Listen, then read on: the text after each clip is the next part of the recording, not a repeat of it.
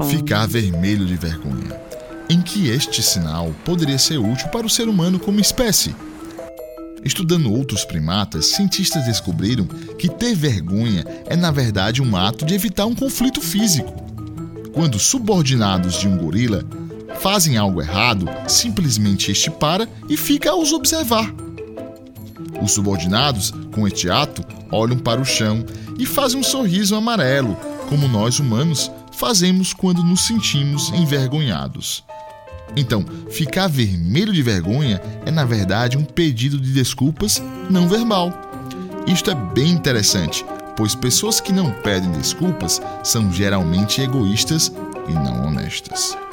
Por isto, quem sente vergonha, quem fica vermelho, pode-se dizer que é mais solidário e você pode contar com mais confiança em sua amizade. Ciência do Povo.